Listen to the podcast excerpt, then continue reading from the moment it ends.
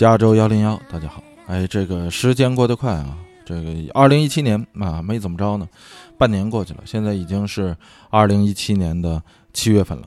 我不知道大家怎么样，反正我这半年是也没干什么，然后就瞎忙活就过去了。我就只希望啊，这个下半年的时间能够稍微慢一点，也祝大家呢能够这个把今年的目标呢定期的都完成。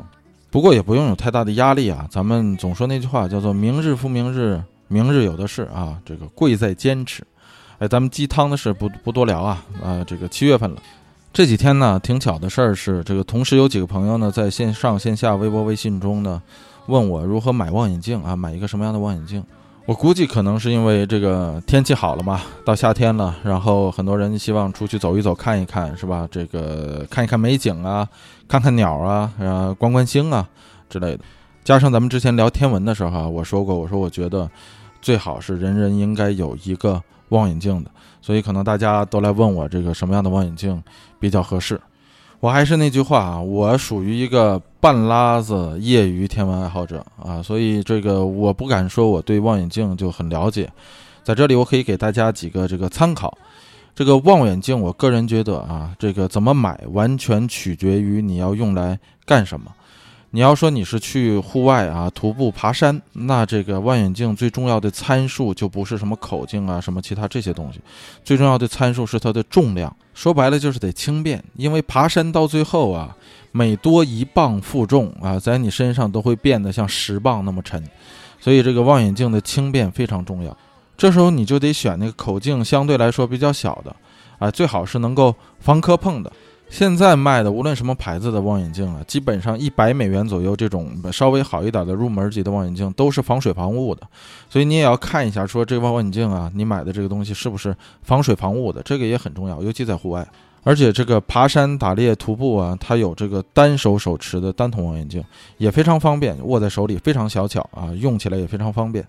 还有这种这个在床呃在船上的这种啊防抖的望远镜。这是很多的喜欢在船上钓鱼的这些人啊，他们喜欢用这种望远镜，非常贵，这就不值得了。但是不论什么样的户外的望远镜呢，这个大家一定要注意一个参数，因为现在这个戴眼镜的同学特别多嘛，所以一定要注意这个 eye relief 参数，这个中文叫做出瞳距离。如果要是戴眼镜的同学，在不摘眼镜的情况下，这个出瞳距离啊，必须也就是 eye relief 必须要大于十五毫米，也就是一点五厘米，才能够在佩戴眼镜的情况下使用这个望远镜。不然的话，你这个摘眼镜都不够费劲的。但是咱们在这里得说啊，这个无论多贵的户外望远镜啊，镜子再好都不如腿脚好，只有爬得高才能够看得远。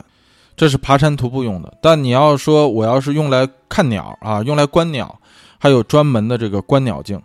这种基本都是单筒镜啊，这倍数呢相对来说呢比较大，但是和天文镜不一样，这个观鸟镜呢更加便捷，更加抗折腾，这个天文镜是比较精密的，怕这么折腾，观鸟镜不一样，它这个和爬山徒步用的这望远镜呢也不一样，这个观鸟镜呢都得是有三脚架的。不然的话，像徒步那样，你用手拿着的望远镜那是不稳定的，没法做这个细致的观察。现在有的观鸟镜上面带那个手机的适配器啊，可以直接把手机镜头接上面，然后抓取图像。我觉得呢，像这个观鸟镜这类的观察镜来说呢，这个倍数没有口径重要。啊，这个口径呢又没有稳定性重要，什么意思呢？就是说，你倍数再大都不如你这个镜头大一点啊，这个呃这个望远镜的镜头啊大一点，这样的话镜光足。你如果镜光不足的话，你看这个观察物体的时候，你就像在一个昏暗的房间里头看书一样啊，你看的眼睛非常累。呃，这个口径一大了。这个镜光足了，你看那个鸟的时候，比或者你观察其他物体的时候，你就会发现那个羽毛啊、颜色呀都特别的清楚啊，也非常的漂亮。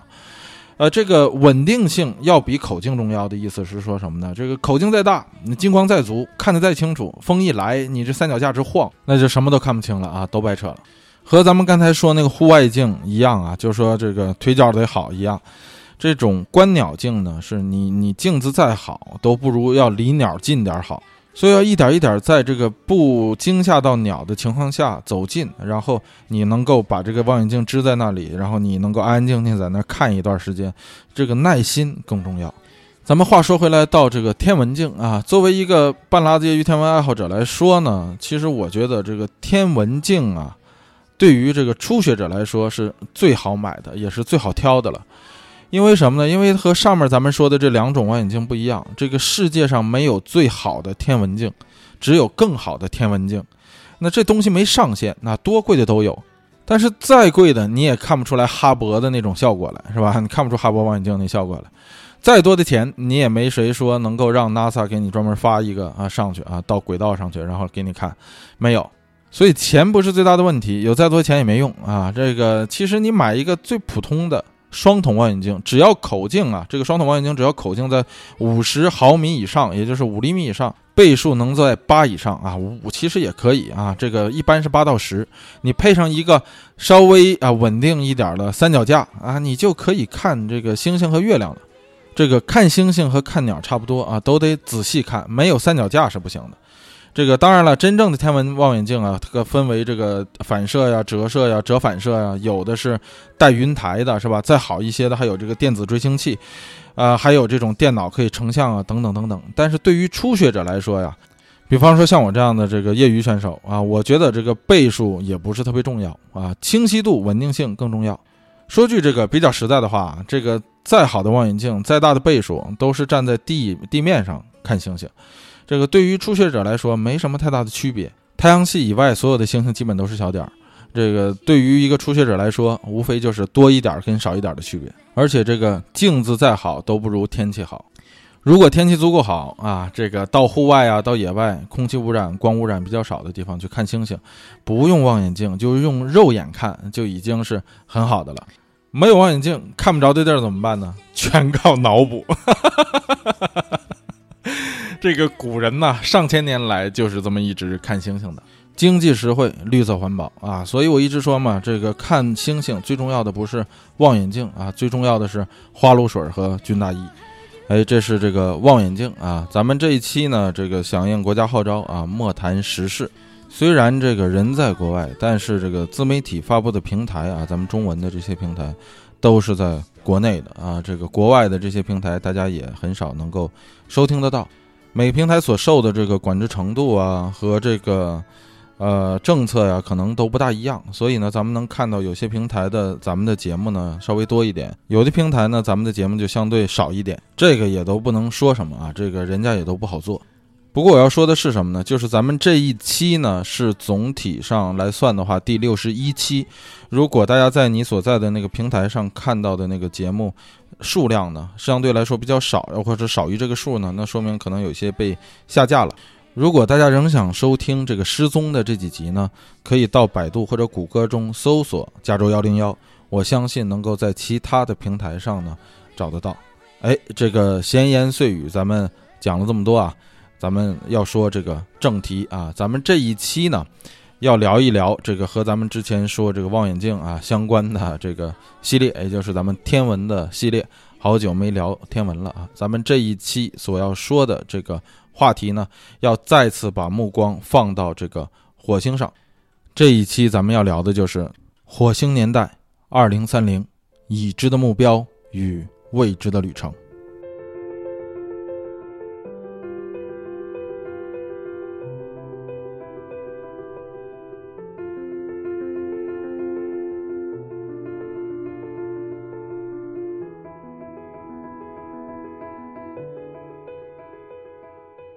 其实关于火星，咱们不是头一回聊了。呃，咱们在之前聊火星救援和阿波罗十三号的那一集的时候，咱们也简单的说了一下火星的具体情况。呃，包括在聊呃八大行星那个罗马神话的时候，也把火星的这个来历说了一下。这个就是为什么命名成这个 Mars，在英文中，因为它是从罗马神话中来的。这个罗马神话和希腊神话之间的这个继承关系，咱们当初也提了一句。甚至咱们在讲十二星座的时候，咱们也说过，这个火星啊，常常被咱们古时候叫做荧惑啊，这荧惑守心啊，就是这么来的。火星呢，属于这个太阳系内的一颗类地行星。这个类地行星啊，指的就是类似于地球的这样由岩石覆盖地表的行星。太阳系中的这个类地行星啊，主要有水星、金星、火星，是吧？把地球算上去的话，一共四个。火星是其他三个除了地球以外的最出名的类地行星了。仅次于火星的那就只有金星了。这两个行星啊，在人类啊远古时代的时候，仰望星空的时候，就已经观察和注意到这两颗特别的行星了。火星引人注目，是因为它的颜色偏红；这个金星引人注目，是因为它的亮度是最亮的。咱们之前在讲这个天狼星的时候，说到这个天狼星是夜空中最亮的星，那个星是恒星啊，天狼星是恒星。所以金星跟它没有直接的可比性，但是在亮度上来讲，金星的确是比天狼星要亮。说来这个金星很有意思，金星呢是早晚的时候最亮，所以在很多古代文明中呢，对于金星都有两个以上的名字。这个中国古代就不用说了，是吧？早晨的时候叫启明星，呃，夜晚的时候叫长庚星。甚至在古希腊呀，在很长很长一段时间里头，古希腊人就一直认为这早晨这颗亮的星和晚上那颗亮的星不是同一颗星星，也给早晨这颗亮的星星和晚上那颗亮的星星呢分别起了不同的名字啊。原文叫什么我忘了，这个翻译过来就是黎明和黄昏。呃，直到这个公元前六世纪左右的时候，等到毕达哥拉斯出现之后。毕达哥拉斯才为这个金星证明啊，说这个实际上早晚这颗星星是一颗星，而直到很长很长时间之后，到了罗马时代之后，这个金星才有了今天的英文的这个名字 Venus，就是维纳斯，这是罗马神话中的爱与美的女神。而金星现在在天文学上的那个天文符号呢，实际上就是咱们大家所公认的那个女性符号，它的来源就是维纳斯的梳妆镜。而与之相对的这个火星呢，它的命名是来源于罗马神话中的战神 Mars，是吧？这个火星在天文学上的那个天文符号呢，就是 Mars 的长矛，而这个符号呢，在今天就被用来当做男性的生理符号标志。这个人类啊，是一种充满了好奇心的这个社会动物，永远对未知的东西最感兴趣。常常呢，人们总是相信这个未知的东西就是最好的啊，未到达的地方就是乐土。比方说，当初西方人认为遥远的东方是神秘的、美丽的，那里一定是金砖铺地的；而在古时候的这个东方却恰恰相反啊，这个佛教呢认为西方才是极乐世界，才是乐土乐园。在中国啊，这个中原地区，古时候也认为这个西边的这个昆仑啊，昆仑山所在的地方才是这个西天王母的原住地。这穆天子周穆王见西王母于昆仑丘，是吧？这个这这西方西方才是极乐世界。所以这个未知的、遥远的，永远都是好的啊！在这在人们看来，永远都是这样。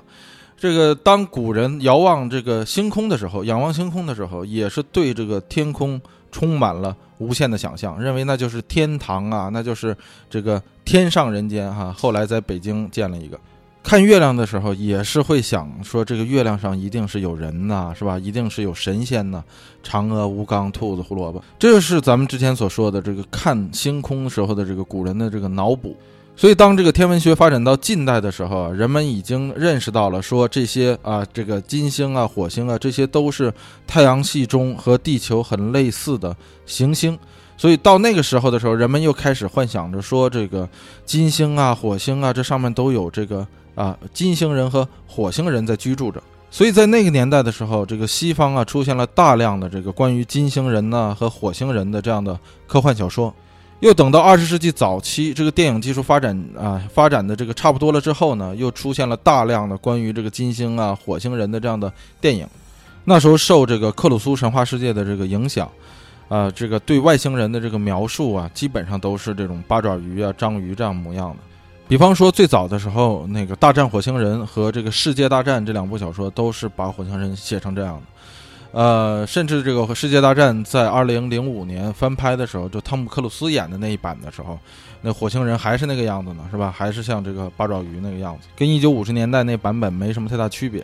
受这些影视作品以及小说啊，包括这个同名改编的这个广播剧的影响，在美国呢的这个二战前后的这一段时间里头，有很多美国人认为火星这个火星人是真实存在的，而且就是像小说中写的这样。我估计在那个年代啊，在西方这个卖章鱼的都快恨死这些拍电影的了。除了这些呃电影作品以外呢，呃，其实在当初啊，就是一九六几年的时候，还有一部非常出名的美剧啊。这部美剧其实对于很多七零后和八零后的人来说呢，应该是这个这一辈子看过的头一部啊，或者说第一部美剧了啊，甚至比咱们之前讲的那个根还要更早。这就是当初美国的 CBS 电视台在一九六十年代拍的一部家喻户晓的美剧，叫做《My Favorite Martian》，翻译过来呢，中文叫做“我最喜欢的火星人”。咱们大陆在八九十年代的时候把它引进，翻译成为叫做“火星叔叔马丁”。人类在那个阶段，也就是这个二战过后的那个阶段呢，对太空的认识还是局限于站在地面上。往外看，还没有真正的脱离开地球的局限性，一直要到一九五十年代末，也就是准确点说是一九五七年的时候，这个前苏联发射了 Sputnik 一号啊，翻译过来叫斯普特尼克一号，这个俄语的意思是旅行者的意思，旅行者一号也就是，但是它跟那个美国的旅行者不是一个啊，它是人类历史上的第一颗进入地球轨道的人造卫星。它的发射标志着人类终于将自己的双手和双眼放到了地球以外的空间中去，啊，当然了，它也促成了这个美国和西方世界的这个一系列的大恐慌啊，这个认为自己竟然落后于苏联这么一大截，啊，然后呢，当然也就揭开了这个美苏两国之间冷战的下一个阶段，也就是太空竞赛。从此往后的整个四五十年里啊，这个美苏两国都是不计成本的往这个航天事业里头投入了大量的资金，研发了大量的新科技，使得人类对太空的探索呀，基本上是一路小跑啊，就把几千年落下的功课全都补上了。在发射了第一颗绕地卫星成功之后，紧接着前苏联为了保持优势，又向火星发射了第一枚火星探测器，叫做火星一号。那个时候，距离啊第一颗人造卫星成功在绕地飞行，仅仅过了三年时间。所以大家可以想象一下，当初人们对这个太空的探索，这个一路小跑，这个速度是有多么的快。但是非常可惜的事儿啊，这个火星一号连地球轨道都没到达就失败了，啊，这个还就别说火星了啊，这差着差着十万八千里呢。紧接着两年之后啊，苏联又再次发射了一枚新的火星探测器啊，仍然叫做火星一号。但是这第二枚探测器呢，仍然没有成功啊，也是坠入了大气层烧毁了。在这里，咱们要说一下，为什么要等两年之后才能发射第二个呢？是因为地球到火星的这个发射窗口是每两年出现一次。这个地球公转大家都知道是三百六十五天啊，一年。而这个火星绕太阳的公转呢，是差不多一点八八个地球年，火星才会绕太阳转一圈，就差不多两年了。这说白了什么意思呢？就是说火星绕太阳转一圈，地球差不多已经快绕地球呃太阳转两圈了。所以大家想一下，这个火星在外道跑，地球在里道跑，这个地球每跑两圈啊，才有机会跟火星擦肩一次。所以在这个擦肩的时候呢，正是地球向火星发射人造卫星或者是航天器的最佳时机。所以差不多每两年才有这么一个最佳的窗口。而到了一九六二年的时候，苏联人认为说这个时机已经是非常成熟了啊，包括技术，因为在一九六一年的时候，苏联已经将这个加加林送上了太空。作为第一个完成载人航空的这个大国呢，苏联认为说第二次发射火星，呃，这个探测器总该成功了吧？结果又失败了。在又等了两年之后，当这个地球对火星发射发射探测器的这个窗口再次打开的时候呢，美国终于后来居上，向这个火星连续发射了两枚探测器——水手三号、水手四号。水手三号先是失败，然后水手四号再次升空，水手四号终于不负众望，在半年啊半年多之后啊，才从火星表面近一万公里的上空呢掠过。然后发来了这个向地球发回来了二十一张关于火星的照片，人类才有史以来第一次揭开了这颗红色星球的神秘面纱。而令很多科学家失望的是，水手四号发来的这些信息看来，火星上啥也没有，不光是没有看到任何火星人，甚至连最基本的生物特征都没有。看到没有任何生物存在的迹象，甚至让科学家最震惊的是，火星上竟然不存在磁场。这些信息的披露啊，使得很多研究机构调整了对火星研究的一系列的方向，更加促进了这个普罗大众对这个太空知识的科普。人们从此也才认识到，说人类在这个宇宙中啊，至少是在太阳系中是孤独的。而在之后，一九六九年发射的这个水手六号和水手七号分别掠过了这个火星，传回了更多的照片和信息之后呢，经过分析，科学家将这个火星上存在生物的可能性再次调低。那这个说了这么多，这个火星从外表来看，到底是一个什么样的星球呢？这个当然了，现在的人呢，这个基本上人所共知啊，这个火星大小呢。这个从直径上来看呢，只有地球的一半。火星的表面呢是覆盖了一层薄薄的氧化铁的灰尘。也正是因为这个原因呢，所以火星看来是红色的一个星球，因为它表面上的这个氧化铁嘛，大家都知道，氧化铁的颜色是红色的。这个氧化铁的尘埃呀，在火星的表面其实是很薄的一层啊，有的地方只有几毫米厚。说白了什么呢？如果说你拿一个大的吸尘器，然后在火星上表面吸一圈的话，是能够把所有的这个氧化铁收集起来的。这火星的颜色也会变。但是这个氧化铁怎么来的呢？到现在没有一个定论。但是大部分人认为，这个氧化铁的存在是因为呃，火星以前在表面上有大量的水，水将这个铁元素氧化之后。然后这个氢气逃逸，氧氧气稍微重一点，会留下来继续氧化这些现有的铁，所以使得这个循环这样加剧，造成了这个火星表面上有大量的这个氧化铁尘埃。由于这个火星的体积小，所以它的质量也不会太大，它的这个火星的引力呀，只有地球的三分之一左右。也说什么呢？一个一百斤的人到火星上只有三十多斤。这就使得这个火星表面的这个大气层啊，要比地球表面薄很多，因为这个地球的引力相对大嘛，可以吸住这些大气。火星上的这个大气啊，这个由于火星的引力比较小，所以火星上的这个大气也就是相对比较稀薄。这个火星表面的大气啊，基本上都是。二氧化碳啊，百分之九十五以上都是二氧化碳，因为二氧化碳比较沉嘛，比较重，能够吸附在火星表面上。轻一点的，像氢气啊，还有这个氦气啊，都逃逸了。剩下的这百分之五呢，大部分都是氮气呀，还有一些极少量的氧气和稀有气体。到了这个二十一世纪之后呢，人们也发现了说，这个火星上存在甲烷。而甲烷的发现呢，使得很多科学家认为，这个如果日后向火星移民的话，在火星上制造能源啊，这样就多了一个解决方案。因为大家知道，这个甲烷可以燃烧嘛。另一方面，这个对于甲烷的发现呢，使得很多生物学家很好奇，因为在地球上，这个甲烷的生成啊，其中有一个原因就是这个生物来源啊。但是在除了这个生物来源之外呢，这个甲烷的生成还可以是火山作用啊、地质作用啊、啊等等一系列的这个其他的方向也可以产生甲烷。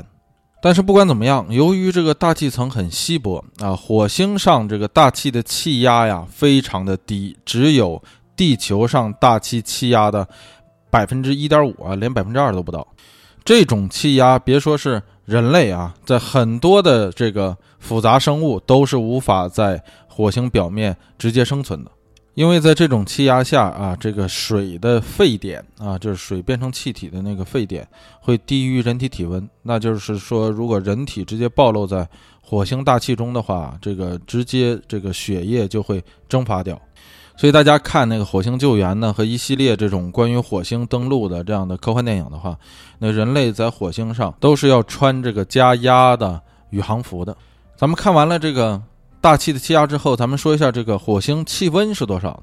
首先来说，咱们刚才说了，这个火星是绕着太阳旋转，每地每两个地球年，火星可以差不多转一圈儿。再加上火星是有倾角的，火星的这个倾角啊，转轴倾角跟地球非常像。咱们之前在讲黄道十二宫的时候，咱们说过那个地球的这个转轴倾角是二十三点五度啊，差不多是二十三点五度。火星的这个地轴的这个倾角啊，就火星轴的这个倾倾角呢是二十五度多一点。所以跟地球非常像，这样它围绕着太阳转的时候呢，它就会产生和地球非常相近的四季。只不过呢，由于它转太阳一圈呢，它围着太阳转一圈，它需要两年，所以它的这个四季每一季的长度都是地球的两倍。这样的话呢，火星的夏天呢相对来说还比较暖和啊。它在这个如果在合适的地区啊，咱们南北极不算，那它这合适地区的这个火星的最高气温在夏季的时候能到摄氏度啊三十五度。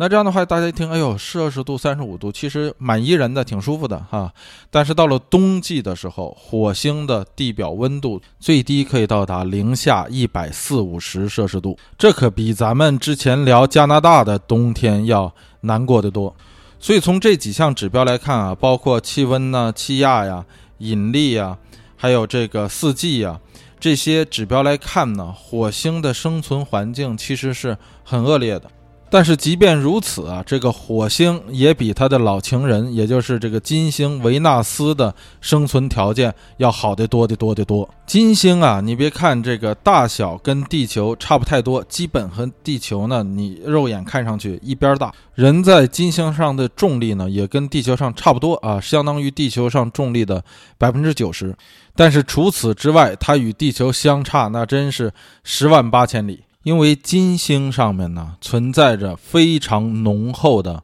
大气层，这个大气层之厚之浓啊，使得这个金星在所有的类地行星中啊，太阳系的，它存在着最大的大气压。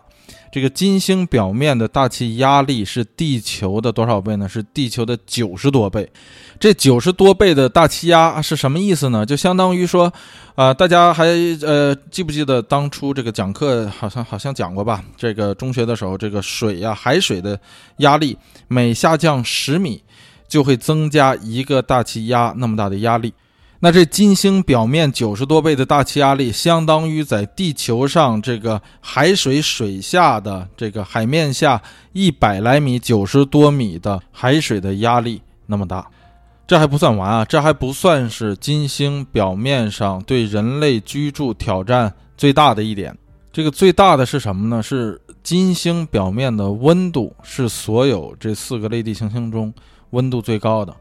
比甚至比这个。比金星离太阳近的这个水星，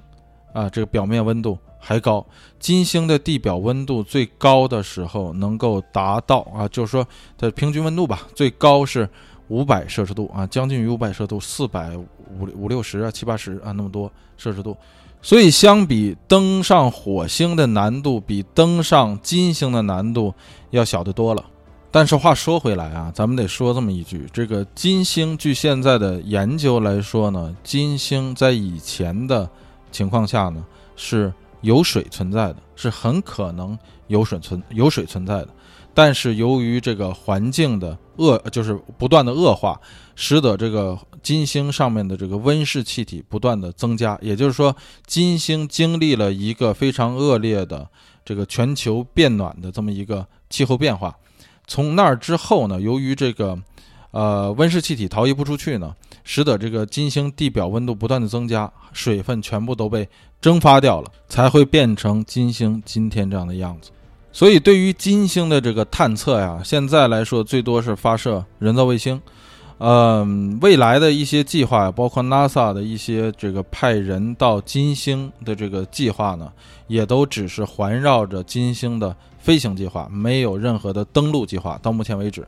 呃，最多呢是能够让这个人呢进入这个金星的外部的大气层。这样的话呢，就是通过一个像飞艇一样的装置，在金星的这个。高空就在金星的这个高空中这么飘着悬浮着，进行这个对金星的研究工作。但是你别看这个金星在西方神话中被命名成维纳斯啊，这个 Venus，但是这个金星跟维纳斯啊，在这个就金星这颗星球啊，跟维纳斯在神话中的这个各种特征啊，可是差太远了。首先来说呀，这个金星没有孩子啊，这个金星没有卫星。这一点呢，跟罗马神话中的这个维纳斯啊，包括维纳斯的前身希腊神话中的那个阿弗罗狄特，都差太远了啊！这两者都是在神话中拥有这个无数的孩子啊，好些孩子，跟这有一腿，跟那有一腿，是这个跟神也能生孩子，跟人也能生孩子，反正除了跟自己老公没孩子以外，基本上跟别人都有孩子。最著名的那就是被称为小爱神的这个丘比特，这大家都知道。可是被冠以这个维纳斯的金星却一个卫星都没有。这一点跟他的这个老情人啊，这个 Mars，也就是火星来说差太多了。这个 Mars 啊有两颗啊，火星有两颗卫星啊，咱们中文把它叫成火卫一、火卫二。咱们中文呢对这个行星的命名还好啊，金木水火土，这还挺好听的。但一到这个卫星的时候，这个命名就非常枯燥啊。这个火星的这个卫星就叫做火卫一、火卫二；木星的卫星就叫做木卫一、木卫二啊。土星的这个木星就叫做土卫一、土卫二、土卫三，一直到土卫三十五。这个英文呢，对火卫一和火卫二的命名呢比较有意思。这个把火卫一呢叫做 Phobos，把火卫二叫做 Deimos。这个。福伯斯和德摩斯啊，这两个人是谁呢？哎，这个说白了有点儿呃稍微的矛盾，什么呢？就是这两个人呢是这个 Mars 这个战神啊，罗马神话中战神在希腊神话中的原身，也就是阿瑞斯 Ares 的两个儿子，叫做福呃福波斯啊 Phobos 和 Deimos，就德摩斯。这是这个国际上给这两个。火星的卫星的命名的方法，没有再继续运用这个八大行星的这个一贯的命名法则，就把它直接命名成了这个希腊神话中的神了。所以就造成了这个，你说这个罗马神话中的战神啊，Mars 带着他希腊神话中的俩儿子，然后在这个围着太阳转。这火星的两个月亮特别有意思，它这个尤其是火卫一啊，这个火卫一啊，非常非常的小。它本身并不是一个球体啊，它是一个非常不规则的一块石头，相当于它的这个平均半径也非常的小啊，只有十一公里。更重要的是，它离火星的地表非常非常的近，它离火星地表只有六千公里。不光如此啊，这个火卫一围绕火星的这个运转是非常非常的快。它一天啊，就火星日啊，一个火星日，它能从火星的西边升起两次。也就是说什么呢？在火星上，如果你看火卫一的话，一天你能看到两次火卫一从西边升起，从东边落下。由于它离这个火星过于的近啊，也就是它低于了火星的同步轨道，所以这个科学家预测说，这个火外火卫一啊，早晚有一天要撞向火星的表面。不过那也是一千万年之后的事儿了。不过啊，大家可以啊假想一下，说如果是你这个移民到火星的话啊，某一天的晚上你出来这个散步，哈哈，你可以同时看到天空中有两颗月亮。但是这两颗月亮加一块儿啊，也没有咱们地球的月亮大。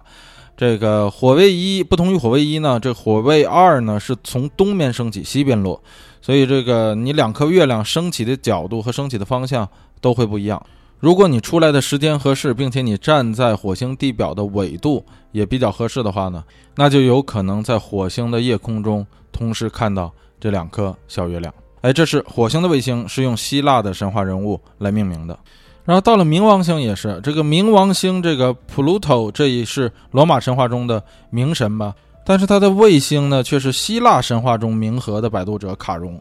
这一点跟这个火星上的地名命名法呀倒是很像，因为火星上的所有地名的命名全都是用希腊神话中或者是希腊语来命名的，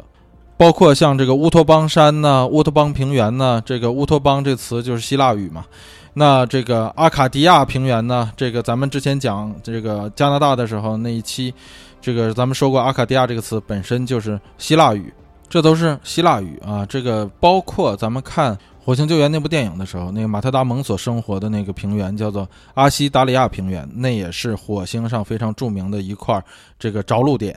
所以，其实从这些呃命名方法啊，从这些美丽的名字中，就可以看到说人类对火星的这个向往，多么期望说这个火星是一个美丽的、富饶的，或者说肥沃的，可适人适于人居住的这么一个星球。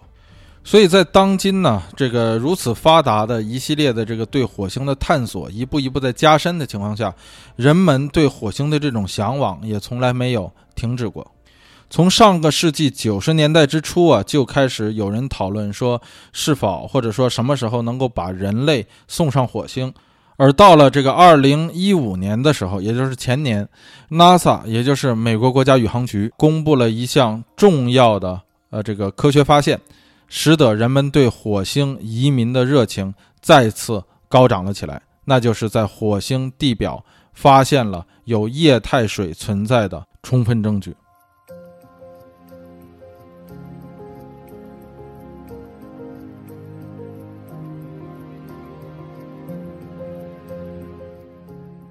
其实早在这个六十年代和七十年代的时候，科学家就已经证明了说火星表面上曾经有液态水存在过。咱们刚才讲，从这个一九六四年开始，火呃这个美国就一直往火星发射探测器啊。这探测器呢有两个类型，一个叫做水手号，另一个叫做海盗号，这是两个不同系列的探测器。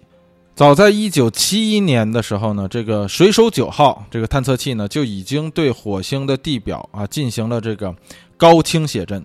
从这些啊当时来看非常清晰的这样的高分辨率照片上呢，科学家发现了说这个火星表面有非常明显的已经干干枯了的河床，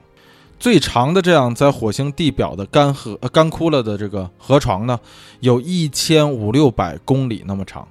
虽然照那个地球上最长的河，这尼罗河就是六千多公里长的这种尼罗河，啊，好像还没它没法比。但是这个火星地表的这河床之宽呢，最宽的地方曾经有六十多公里宽。这种干枯了的河床在火星的地表上非常非常的多，甚至可以看出来，这曾经是一个非常庞大的自然形成的水道系统。在这样的大江大河之中啊，科学家还从照片中分辨出来了非常明显的曾经被水冲刷过的泪滴状的这样的岛屿和绿洲。这样的自然现象，只有啊液态型的这样的流体才能够造成这样的沟壑。所以，从一九七十年代之初，水手九号发回来这些照片之后啊，科学家就一直确信说火星上曾经有水。在那个时候啊，最大的问题啊，一直困扰人们最大的问题是火星上的水现在去哪里了？因为从那以后啊，这个一九七一年之后啊，人们就一直想说，火星啊曾经也是这个啊大江大河有的是啊，滔滔江水连绵不绝。很多科学家呢也提出了种种的假说，就说这火星上的水呢现在为什么没了呢？是因为什么什么什么？所以从这个一九七一年啊一直到这个二零一五年之间这几十年呢，人们就一直认为呢，大部分的人呢就是这个都认为说火星上是没有水的了啊，曾经有，但是现在是干了。是直到这个二零一五年，美国国家宇航局也就是这个 NASA 才得到了一个。至今为止最强有力的证据表示，火星表面仍然有液态水。说到这个发现的证据，其实大家相信也都看这个报道了。这个证据其实非常的简单，什么呢？就是几张照片的对比。这个火星的这个勘测轨道飞行器呢，这个发现了说，在这个火星的地表，在某一些特定的季节里呢，就是温暖的季节里呢，会出现。这个一些斜坡啊，那这个斜坡呢，让人感觉出来就像是液体流动出来的。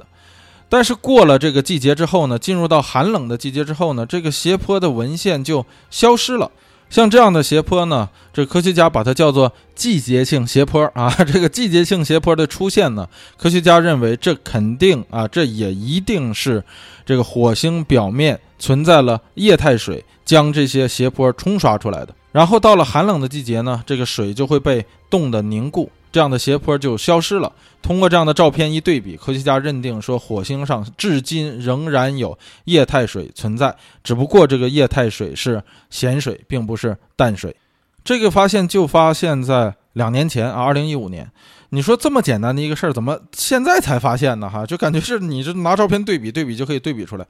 但是就是这样的这个。发现呢，证明了说什么呢？这个人类，也就是说我们吧，对火星的了解还知之甚少。通过这次的这个发现呢，科学家通过探探测器啊，还证明了说火星上的空气并不像想象中那么干燥，而实际上是非常潮湿的。这一事件啊，极大的鼓舞了人们对火星移民的憧憬。因为这个基于呃，至今人们对这个自然、对生物的这个认知啊，液态水是生命的摇篮，所以对于这个人类初登火星的一个最大的目的呢，就是希望能够在液态水中找到生命的迹象。所以进入到二零一零年代之后啊，有很多的组织和国家都声称自己将要对这个火星进行移民计划的开发。很多大国和组织啊，都把火星列为了他们这个太空计划的重要组成部分。但是大部分的这个组织和国家呢，基本上都是这个动静大，雨点小。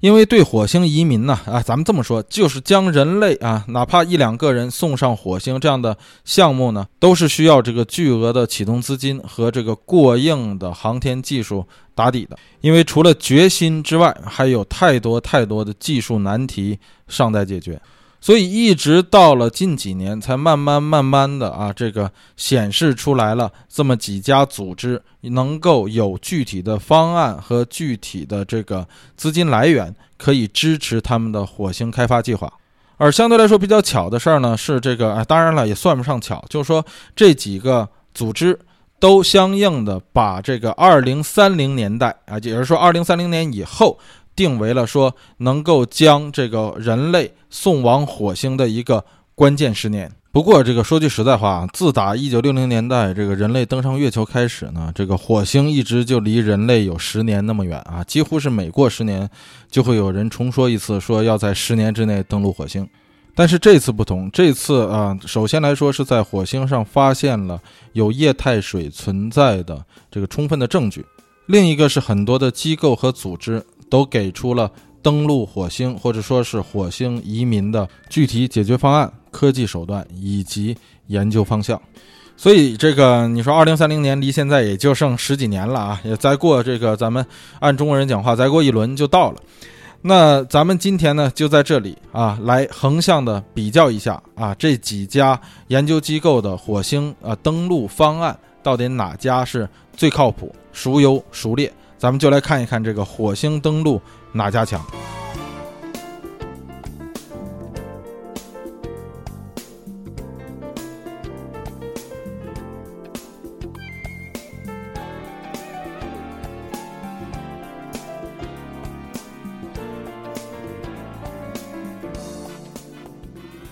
首先，咱们要提到的啊，或者说不得不提到的，就是这个 Mars One，翻译过来叫做这个火星一号。其实这事儿也不用多说啊，相信这个大家比较关注这个火星探索的这个天文爱好者呢，应该都听过这个 Mars One，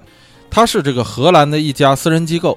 咱为什么说这个不得不提到它呢？因为这个这家机构太能炒了，是吧？这个给我的个人感受就是太能忽悠了。首先来说，这可能是我个人的毛病啊。这个我我总觉得就是什么东西，你这个炒作的太厉害了，或者你忽悠的太过了，就会给我一种特别不真实的感觉。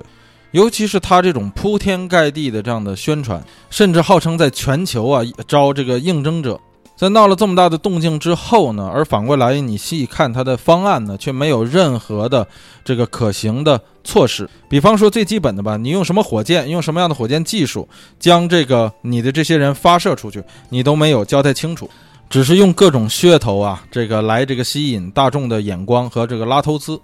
啊，我觉得这样的事情就是，哎，其实。很常见啊，但只不过是他把火星这个事儿当成了一个幌子而已。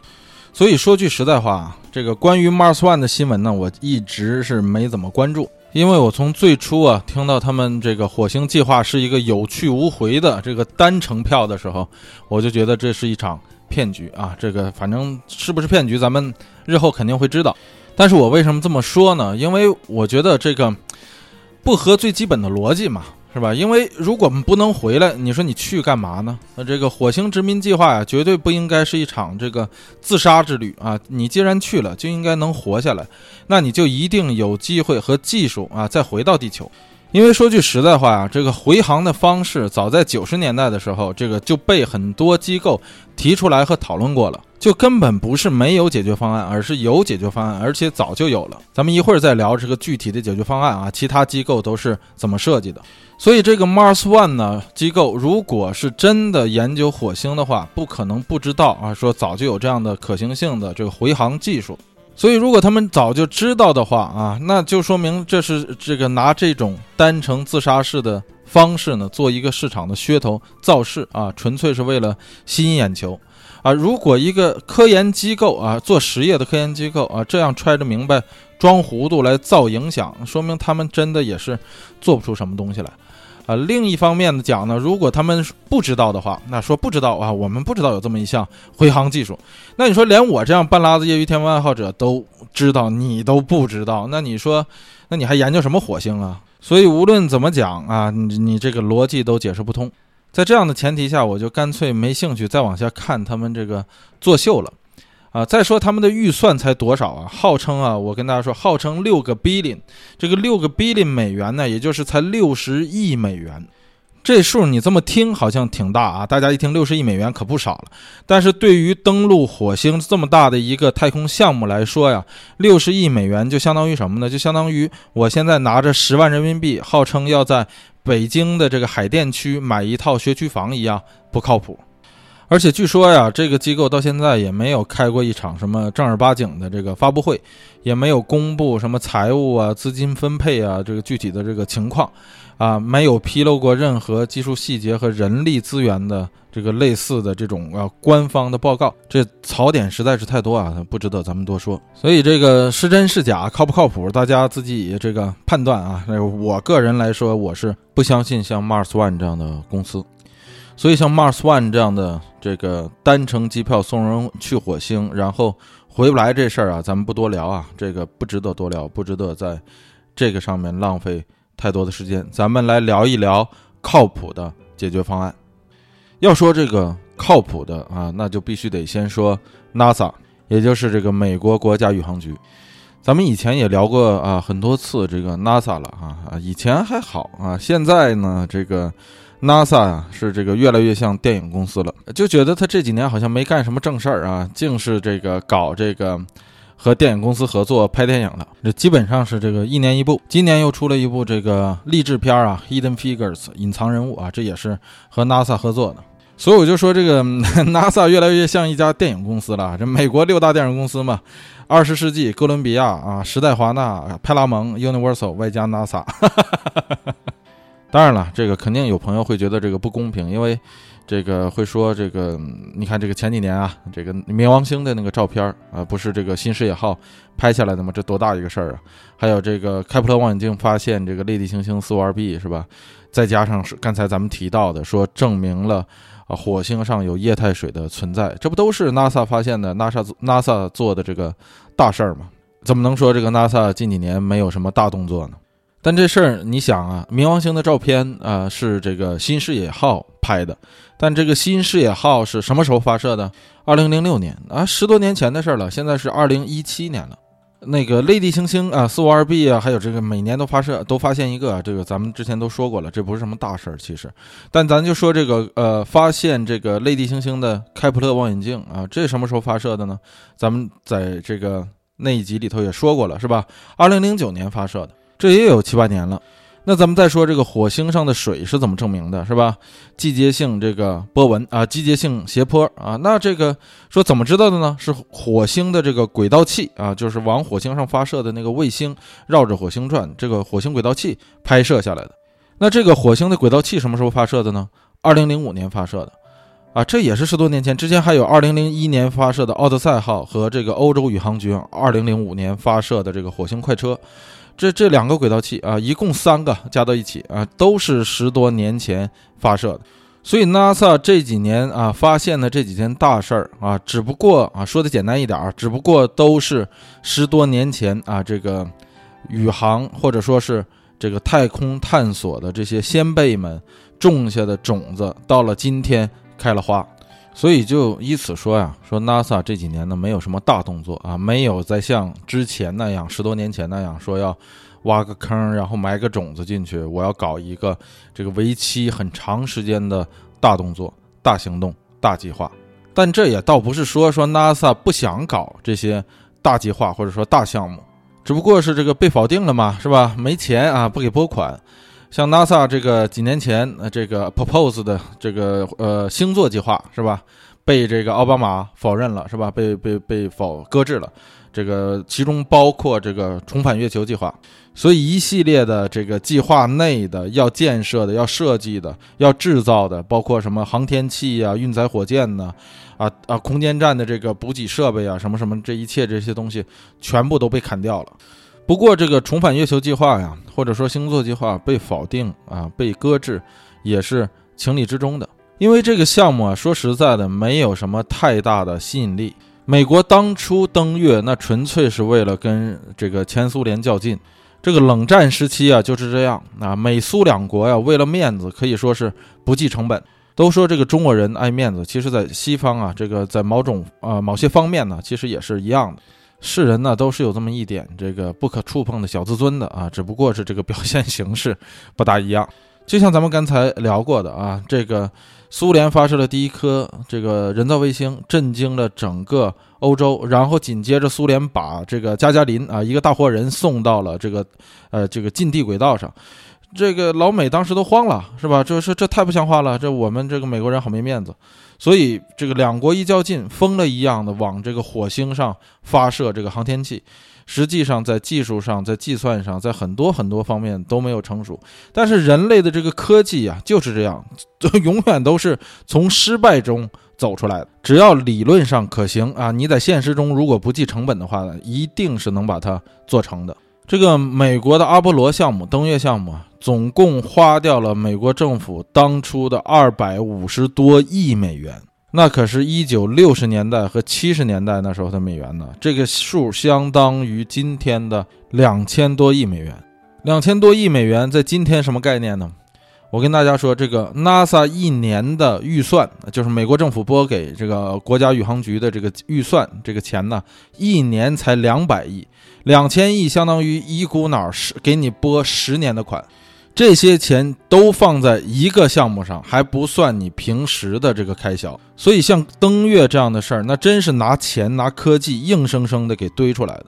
如今你这个资金不够啊，你这个钱不够。你就别说这个造价了啊，你就请这个高科技的人才，可能都请不来，因为美国呀，有的是这种航天航空科技的私企，愿意花高价钱请这些科研人员和请这些工程师们。咱们待会儿就要提到这样一个私企，所以在 NASA 看来，就说我没钱呢，我穷啊，是吧？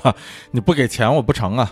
但是这个在美国政府看来呢，说你这个重返月球计划，或者说你这个星座计划呀，没有太多的吸引力了，已经。为什么呢？你这月球已经登上去了，你再重返上去以后，除非你搞出什么新的东西来，你有这个更好的目的、更好的这个 ROI，所我才会批给你这笔预算。但是这个说实在的，NASA 的这个重返月球的计划，其实吸引力并不是特别大。所以 NASA 在这个重返月球计划被搁置了之后呢？开始啊，这个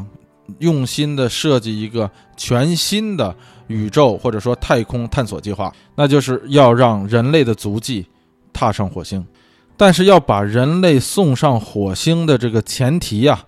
首先你得有重型火箭，也就是大火箭。那很多朋友说，哎，那不对呀，那之前不是已经把什么火星轨道器呀，什么这个火星车，不是已经送到火星上去了吗？你这个现在要做的不就是把这个火星的轨道器或者火星车换成人了而已吗？然后你把它送往火星，同样的方法送上火星不就完了吗？说到这，咱们就得看一下，说之前的那些火星轨道器呀也好，或者是火星的这个火星车也好，是怎么被送到火星上去的？咱们就拿这个第一辆火星车探路者号啊，Pathfinder，或者说是啊 Phoenix 吧，或者说最新的这个凤凰号啊，这个火星车，咱们拿这两个来举例子。他们是怎么到火星的呢？啊，大家可能首先想到的说是，哎，那不就电影里那种飞船一样，喷着火一路小跑就去了？其实不是，其实怎么回事呢？把他们送上火星的那个原理啊，和咱们小时候玩的那个弹弓啊，就拿这个呃石头子儿或者黄豆粒儿打人家窗户的那个弹弓原理是一样的。大家可以把小这个火箭呢，就想象成一个弹弓啊，在地面上发射的这个火箭就是一个弹弓。然后把要送往火星上的那个东西啊，比方说这个好奇号，或者是这个呃凤凰号，或者是什么这个探路者啊，把它当成这个你这个弹弓里夹的这个黄豆粒儿。你把人家的窗户当成是火星，把你自己当成地球，你拉开弹弓，只要你力度够，瞄得准，你就能够打到这个人家的窗户上。所以送往火星的这些飞船、飞行器和这个火星车呀，就是这么被射出去的。它在这一路啊，没有任何推进力啊，它完全是靠这个你地面发射的这个火箭给它的这个推力之后，它沿着一个已经精确计算出来的线路，一直被射到火星上的。听着是不是很简单？但是实际上操作起来是什么样呢？如果还是拿弹弓举例子的话，相当于你站在北京国贸的一个写字楼上，拉开一个弹弓，然后你用尽全身的力，你要射的是什么呢？我告诉你，你要射的是停在乌鲁木齐八楼公共汽车站的一个公共汽车上面的那个窗子。你要从北京的国贸啊，一直射穿大半个中国，射到这个乌鲁木齐的一个公交站的一个公交车上面的一个窗子里，所以这个难度非常的大。如果简单的话，就不会说当初发发射了那么多火星的这个探测器，将近一半儿啊都失败了。这事儿一直到了这个最新的这个凤凰号以后呢，这个呃这个飞行器啊，在飞行的过程中才有六次的机会可以调整这个弹道，或者说调整这个线路，微调啊，进就是只不过是稍微的调整，还不能调大，一调大了就真射偏了。而且这个火星啊，说实在的，并不是说你这个只要打中火星就可以，并不是，你这个飞船落在火星上的那个位置是有一个区域的。是在既定区域里的这个，比方说凤凰号吧，这个凤凰号的既定区域是一个，呃，七十英里长、十英里宽的一个狭窄的一个地带，所以就相当于你从地球上射出去的这个弹弓啊，这黄豆粒儿要打到火星上的这一个狭长地带上，还不能偏了这个地带，你一旦偏了这个地带，就整个计划就全都失败了。了解了这个原理之后呢，咱们再回过头来说这个大火箭的必要性。咱们这么说，就说，呃，你站在这个你家楼上要打对面楼的玻璃，你这个弹弓啊夹着黄豆，你能打出去，那是因为什么呢？首先来说，你这个弹弓力够大；二一个，你这个黄豆不能太大啊，你这个黄豆是黄豆，你要这个用弹弓拉一个保龄球，你能打到对面去吗？你打不到了。这个载人航天和这个你载一个小的这个火星车的这个重量是完全完全不一样的，这个区别就如同一个黄豆粒儿对一个保龄球那么大的区别。所以你那个弹弓能把黄豆打到对面的这个玻璃上，你这个弹弓不能把保龄球打到对面的这个玻璃上。听完咱们这期，别去真打别人家玻璃啊！但咱们说这个重量为什么差了这么多呢？啊，咱们先首先说你这个火星车有多沉。这个火星车呀，平均来看啊，就包括欧洲发射那个小猎犬啊什么之类就失败了。但是这个所有的这些火星车，你搁到一起平均一下的话，它那个重量平均来说就是一袋四五十斤的大米那么沉。但是人就不一样了，是吧？人除了这个自身体重之外，人还需要什么这个设备给养啊，是吧？要不然的话你怎么活呀？光是这个飞行中过去消耗的这个吃喝加上氧气就不止一袋大米那么多，因为整个航行啊，光从地球上飞到火星这航行就得半年多。你说这人半年吃什么喝什么？光带这些东西。就得多沉啊！再加上说，你还要这个到了火星以后，你还要实验设备呀，还要造水的设备、造氧的设备呀，一大堆的这些东西。说你你这个可不是说两三个、四五个火星车那样了，整个的重量要往上翻好些好些倍。你要没有一个大的弹弓，没有一个大火箭，你射出去这个东西就哐叽什么砸脚面子上了。而 NASA 呢，其实并不是没有这种大火箭。是早就有这样的大火箭，但是这个大火箭是什么呀？被淘汰了。这个大火箭其实就是当初将阿波罗送上这个月球的大火箭，那就是这个土星五号。当初的这个土星五号的推力其实是足够把这个载人的航天器推向这个火星的，只不过是这个 火星这个土星五号这个大火箭呢 被这个取消了，被淘汰了。为什么被取消啊？原因很简单，因为不登月了嘛，用不着这么大的东西了。如果还是说现在你往近地轨道发射卫星这样的事儿，你用土星五号这么大的火箭的话，相当于你这个杀鸡用牛刀啊，都不是说杀鸡用牛刀这么大的事儿了，相当于你杀鸡用原子弹，不只是完全没必要，而且成本还特别的高。所以这个 NASA 为了这个将人类或者说将宇航员送上火星呢？制定了一个阶段性、分阶段的这个计划，基本上可以分成四步啊，相当于这个 NASA 火星四步走。第一步，那就是咱们刚才说的这个，首先你得先造大火箭，这个 NASA 宣布要在这个二零一八年执行第一次这个新型的大火箭，叫做这个太空发射系统，英文简称 SLS。这个 NASA 打算在二零一八年首次试飞这个系统。这个 SLS 这个或者说叫做太空发射系统的这个大火箭呢？它的这个推力相当于阿波罗计划中的这个土星五号的推力啊！你看这个，你说你说这算是进步呢，还是倒退呢？啊，相当于你说你二零一八年造出来的这个火箭推力和你这个一九六零年代阿波罗计划的那个火箭推力相当啊！当然了，这个里头的科技成分啊，肯定是你不可能是完全一样了。而这个太空发射系统，也就是 SLS 的火箭呢，以后将承载任何或者说所有的 NASA 未来的深空探测计划，啊，所有的这些飞船全部由这个火箭系统来发射。那你说，二零一八年发射这个大火箭，你不能说像个这个大烟花或者窜天猴是吧？你直接点着了放上去以后看个看个样子是没有用是吧？你要把什么东西发射上去呢？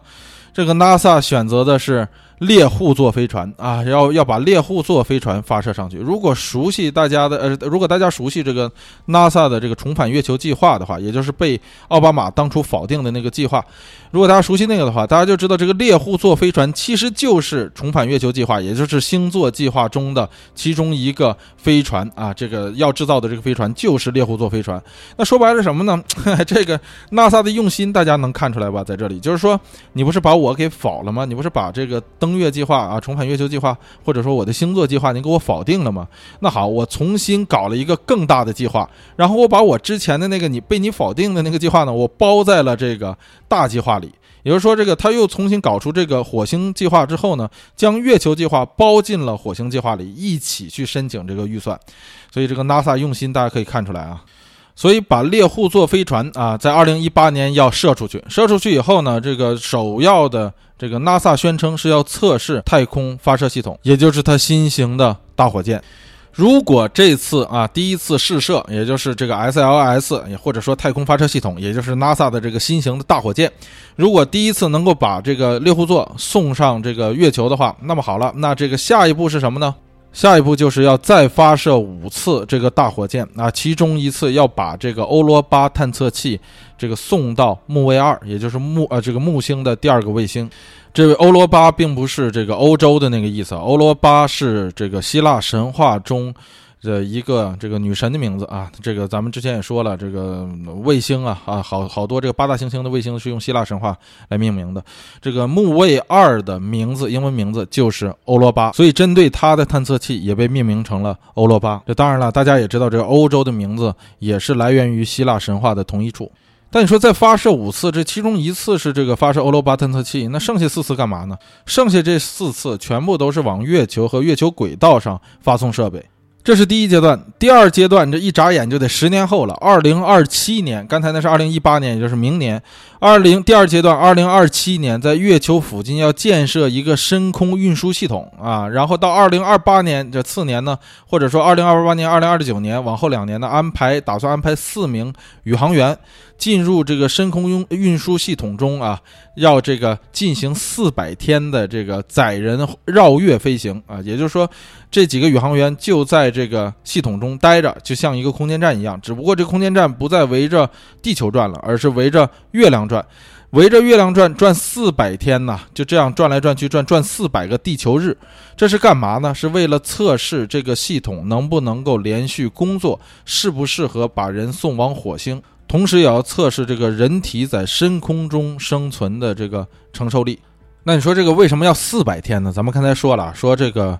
呃，光是呃去火星这一段路，啊，把人送上火星这一段路就得半年啊，你才能够。到达火星，那你说那半年去半年回加一起应该是一年呢，是吧？三百六十五天呢？其实不是这样，为什么呢？因为你一旦这个射出去了以后，这个火星和地球之间还是在不断的运动的，所以你半年到了火星之后，地球和火星的位置已经错开了，这时候你再回来的话是回不来的了。咱们开篇的时候就说过了，这个火星到地球、地球到火星的这个发射窗口每两年才开放一次，所以你一旦出去之后，你想再回来，最快也得是两年之后。等到这个地球和火星再次运行到一个相邻的位置的时候，你才有一个机会和一个窗口再飞回来。所以这四百天呢都是短的了。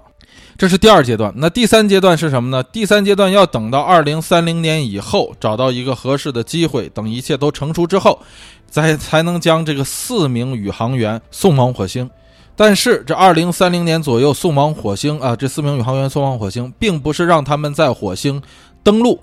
而是在这个绕着火星飞行。如果大家听过咱们之前聊的那个阿波罗十三号那一集的话，你一听说这不就是阿波罗计划吗？这哪是火星计划呀？这跟当初的阿波罗计划一模一样。阿波罗八号就是啊，没有登月，然后绕着月球飞了一个八字，然后飞回来了。所以大家一听这这这什么火星？这完全是阿波罗计划的一个翻版。如果说这个这个这么说不好听的话，那也换句话说就是说，这个火星计划完全采用了阿波罗模式，所以这是第三阶段。那第四阶段咱就不用聊了，咱不用说了，那是跟阿跟着阿波罗计划走就是了，是吧？阿波罗计划就是到阿波罗八号绕着月球转一圈回来，然后阿波罗十一号登陆这个月球成功啊，登陆月球。那这个火星计划也是一样，到了第四阶段，然后将这个人类最终的送往火星的。地表，到时候找一个像阿姆斯特朗这样的宇航员，拿个美国小旗儿往火星上一插啊，说一句话：“火星是你的，也是我的啊，是我们全人类的。”然后镜头一转，就是 NASA 的这个指挥控制室啊，哗哗哗鼓掌，然后拥抱，热泪盈眶，宣布这个计划成功。NASA 的这个所谓的火星计划呀，给我的感觉呀，其实完全就是那个之前被奥巴马以说你这个东西完全没有野心、没有任何新意被裁掉的那个呃重返月球计划的翻版，根本就没有任何的火星部分啊，这个是可实行的火星部分，完全就是把这个之前的这个重返月球计划重新包装了一次以后，做了一个 proposal。用这个太空发射系统啊，这个大火箭往这个月球上发射的这些设备啊，如何设计啊，这些东西设计的那个详细啊，说的那个清楚啊，但是，一到火星部分的这个详细计划啊，那就是说的模棱两可呀，模模糊糊啊，或者说到现在我们还没有具体的设计，我们只是定了一个具体的这个战略方针啊，这这就说白了就是他把这个月球的计划，其实重返月球的计划，或者说之前被否定的那个星座计划，啊，重新的包装了一下。很多人呢，在网上还有在这个其他地方去讨论，就说这个 NASA 这么做呢，也是为了将月球建设成一个通往火星的补给站，或者说通往火星的基地。说这个日后如果去火星的话，不需要从地球发射，直接从月球上发射，然后去火星。这样的话，月球上的引力小啊，你这个往往这个火星上飞的话，你不需要像这个太空发射系统这么大的这个火箭，或者说这么高的成本去发射了。啊，你直接从月球上发射出去就可以了。可是大家要知道，这个在月球上建立和维护一个基地的话，那个成本可是一点也不低呀。可能是你省下来那个在地球上发射到火星的那个发射成本，你省下来以后，你完全都把这些成本投入到了月球上而已，就相当于拆了东墙补西墙嘛。而且啊，这个 NASA 至今也没有说说我发射这个往火星的这个火箭或者说载人系统是要从月球上发射，NASA 到现在也没有给出这样的计划呀。所以很多人的批评啊，就是说 NASA 之所以要先发展这个月球啊，或者说探月计划、重返月球这个计划，把它包装到这个火星计划里的这个原因呢，是因为他希望将这个火星计划拉长。一个是它能够得得到更多的资金，二一个呢，它这样切分成这个包装进这个不同的计划之后呢，将这个火星计划啊，可以就是分成了几个可实现的目标。那如果火星项目到最后啊，你整个项目十好几年，如果到最后被另一个总统否了的话，那这个至少我月球的这个项目完成了，是吧？或者说，如果火星的项目最后失败了的话，我至少月球可以达成啊。或者是说，就算是火星最后能完成，但是火星的这事儿这么大，我是不是得之前先干点什么小事儿？这样的话，我才能够申请来更多的预算呢？这些小事儿成功了，也能够鼓舞人心呢，能造成一种这个舆论呢？或者说，就说我这样的话，我也有面子。这就像按很多人打麻将那个道理，是吧？我这个清一色胡不了，我还不能 胡几个平胡吗？所以 NASA 的这些小心眼儿啊，说实在的，是被人能够看出来的。哎，让人觉得说他的整整个的这个火星计划呀，让人觉得有点没意思啊，就是缺乏了那种当初登月的啊，第一次登月的那种雄心壮志了。但是毕竟这个今时不同往日啊，往日的时候这个冷战那么凶，咱们也刚才说了，任何事情不计成本，并且在那个时候啊，你要说航天航空这么大的事儿啊，这么大的这个项目，只有国家啊为单位才能负担得起，不像现在啊，现在涌现出来了大批大量的啊这个群星璀璨的这样的一个科技市场。其中就包括了很多的私人公司，也在研究和制作这个航天方向的这个大计划。而在众多的这个参与航天航空项目的私人企业中啊，有一支这个奇葩，这就是咱们接下来要说的，由传奇人物伊隆·马斯克所领导的 SpaceX。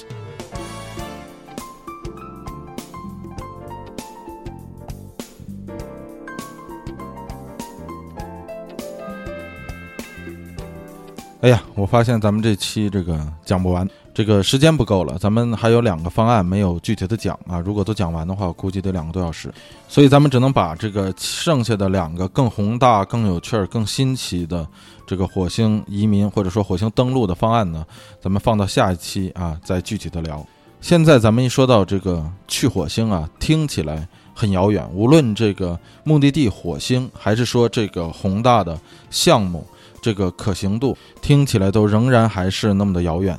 但其实呢，自打人类这个上个世纪六十年代末登上月球之后呢，人类向地球之外的这个星球发展呢，就已经不再是梦幻了。尤其咱们说到的这个登陆火星这件事情，就已经不再属于科幻范畴了。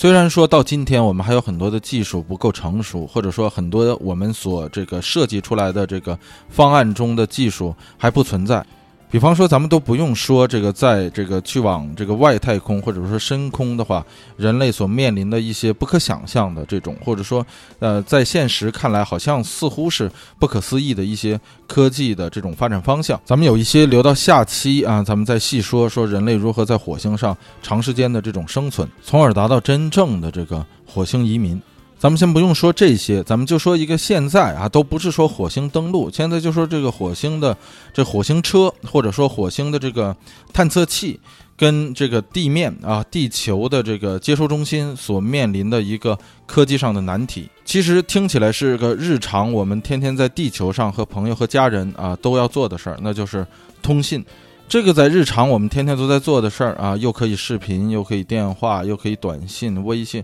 哎，这个事情在地球上很简单吧？但是要把这事儿放到火星和地球之间啊，那就变得特别的难。其实这事儿咱们在之前也聊过一次，聊的也非常的简单，就提过一嘴。那只不过是其中的一个问题，那就是这个火星和地球之间呢，平均来说呢，一年之间啊，它这个信号的 delay 呢，就是这个延迟呢，大概是二十分钟左右。并且当这个火星和地球运行到这个对冲位置上的时候，也就是这个火星、地球中间是太阳啊，这个三点连成一线的时候，还会形成一个长时间的信号中断期，因为中间有太阳挡着。就算当中间没有太阳挡着的时候，这个火星也在自转，是吧？每自转的时候，当这个火星车转到火星背面的时候，背对着地球的时候，这个信号也不能够直接传到地球上来。所以这时候就需要这个围绕着火星飞的那个火星探测器奥德赛哈，接收这个信号以后存储，然后转码，再通过这个奥德赛，也就是围绕火星飞的这个探测器，将信号再发向地球。但这些还都不是难度最大的，或者说现在所面临的最大挑战。现在所面临的最大挑战是这个通信信号的带宽和强度都不够。这话一听起来好像很不可思议啊，因为咱们现在在地球上啊，这个咱们现在的这个通信方便的多了，是吧？又是三 G 啊、四 G 啊，现在这个四 G 网络也都开始往上升级，速度也都非常的快啊。像这个视频通话呀，像视频聊天啊，现在也都是非常的普遍。但是这个信号的传输啊，这个一旦距离被拉开了以后，这个难度就会成倍数的增加。当这个距离大到从这个地球到火星这么远的时候，这无线电波的传输就是一个非常非常大的一个难题。因为火星到地球之间这么长的距离里，可没有什么放大器啊、中继器啊什么这些设备，是吧？完全就是从火星那个轨道器上，也就是这个奥德赛上发出来的这个信号，地球这面就得把它接收到。关于这个信号传输啊，咱们也不用聊太深啊。说实在的，这个 因为我也不懂。不过咱们这个听众中啊，或者咱们朋友中，肯定是有这个这方面的专家，所以我就不在这儿班门弄斧了。咱们就举一个非常简单的例子，便于大家理解。就比方说啊，有两个人站在一百米开外，在一个空旷的地带，然后其中一个人啊向另一个人喊话。这大家可以做一个实验啊，这个只要超过一百米，呃，这个基本上站在对面的人是听不清楚你喊什么的。所以为了能够听得清楚一点，怎么办呢？这个接收的这个人啊，这个听你喊话这个人，大部分的人都会把两只手放到耳朵后面，是吧？是为了什么？扩大这个接收你这个声音的面积。所以现在啊，为了接收从火星上传来的这个信号啊，这个地球上就得建一个非常大的这个耳朵去听它。这就像咱们那个装卫星天线那个那个锅差不多是吧？哎，这个大家都知道，这个锅越大，它的这个接收信号的能力越强。这为了接收火星上传来的信号啊，地面上得专用一种特别的这个锅，或者说特特别的这个网络来接收它。这个就是深空网络啊，Deep Space Network，简称叫做 DSN 啊。这东西有多大呢？说这锅深空网络这锅有多大呢？这个平时咱们装在自己家房顶上那锅，最多也就是三十厘米直径或者四呃五十厘米直径啊，差不多也就这么大了。这个深空网络的锅呀，个个都是三十米以上啊，三十米直径的这个锅，你想想这得多大？得拿这么大的锅啊去接收这个火星上传来的信号。这还不算完啊！这个咱们刚才说了，这火星上传来的信号完全都是无线电波啊。这个无线电波的这个负载能力非常的弱，就里面承载信息的这个能力非常的弱，因为它的这个频率不能太高，频率一高了以后，这个无线电波就变成可见光了。而一旦变成可见光以后，这个信号的传输能力啊，这个接收能力就变得特别的弱，就没法接收了。因为你接收必须得非常的精准，得打到那个接收器上才行。它不像无线电波这样啊，这个好接收。哎，这好接收还得建一个三十多米的这样一个大锅才能接收到呢。所以啊，这个火星车也好，还是火星的这个轨道探测器也好，想发回来点什么东西啊，比方说一张照片吧，要非常非常的费劲，需要的这个时间非常的长啊，完全都是靠着无线电波传输，哎，得先。把它压缩啊，这个编码，然后传播出去。传播出去以后，地面人员把所有的信号接收完以后，才能一起解码啊。整个的时间 delay，据说啊，要至少好几个小时。所以大家可以感受到，这个就现在来讲啊，这个星际间的通信还是一个非常大的难题。据说 NASA 现在还在研究这个相应的这个激光通信的技术啊，比方比方说在这个火星上发射一个高轨道的这个卫星，然后采用这个激光通信的什么技术，具体怎么做呀？怎么实现呢？什么样具体技术啊？这个这个咱们不聊啊，因为我也的确是我也不懂。其实他们早在二零一零年之前呢，就计划打算发射一个新的这个轨道的通信器啊，但是这个由于经费经费问题啊，被砍了。当初的这个轨道通信器，据说啊，就说如果这个一切运行的好的话，这个新的轨道通信器呢，能一天向地球发送三张 CD 那么大的存储量的内容，这基本上算是这个最新的科技了。但是你想一想，这个一天才传三张 CD 啊，连个片儿都看不了。所以说呀，咱们聊这一块的这个目的呢，就是说这个到目前为止，咱们还有很多的这个科技上的呃这个挑战呢和科技上的难题尚待解决。但是这个人类的科技就是这样啊，人类的科技永远不是说啊你把它埋土里，然后浇点水施点肥，第二年它自己就开花结果了。这科学技术不是这样进步的，这科学技术永远都是说啊你要这个人类要不断的挑战自己，将不可能变为可能。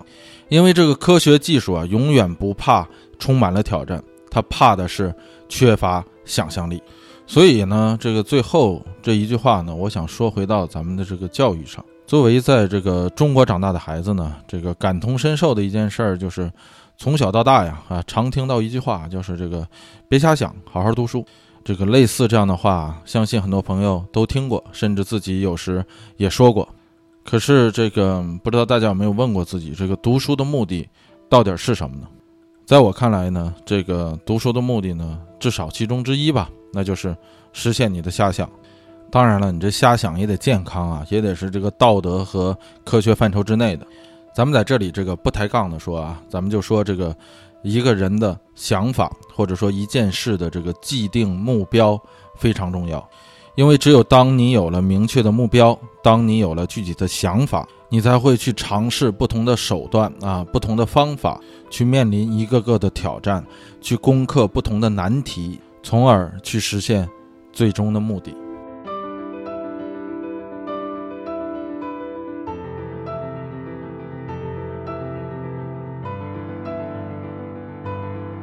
哎，咱们这一期呢，就先聊到这里。关于这个火星移民啊，或者说火星登陆这个事儿呢，后半部分呢，我已经录的差不多了，相信大家不会等太久啊。这个我会尽快把它整理出来。这个节目的最后呢，啊，还是一如既往的，咱们来安利一下这个加州幺零幺的微博和微信的公众号。这个微博呢，这个是啊，California 幺零幺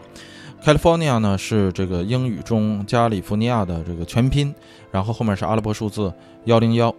呃，微信的公众号呢也很简单啊，五个字：加州幺零幺，加州汉字啊，幺零幺阿拉伯数字。咱们之前也说过啊，最重要的是担心怕日后啊，由于种种原因跟大家这个断了联系，呃，多一个沟通方式吧，或者说多一个联系的方式总是好的。同时呢，我也会定期的在这个微信啊和微博的这个公众号里呢，跟大家分享一些这个咱们节目里头聊过和没聊过的这个图文资料。别看咱们一期聊得很长啊，甚至有些朋友还嫌这个比较啰嗦，但是即便是这样，有很多的这个东西呢是无法用声音或者说无法用语言来描述的。这个图片有时候一张图片胜过这个千言万语，所以呢，我还是有机会呢跟大家啊，我也去争取吧，多跟大家分享一些咱们节目中没聊到的和没法聊的一些这个图文。另外呢，那就是这个还是那句话，如果大家觉得这个加州幺零幺啊还拿得出手的话呢，希望大家有时间的话可以帮我转发或者是分享给你的朋友和家人们。那咱们这期就到这吧，啊，欢迎大家收听加州一零一，咱们下期接着聊。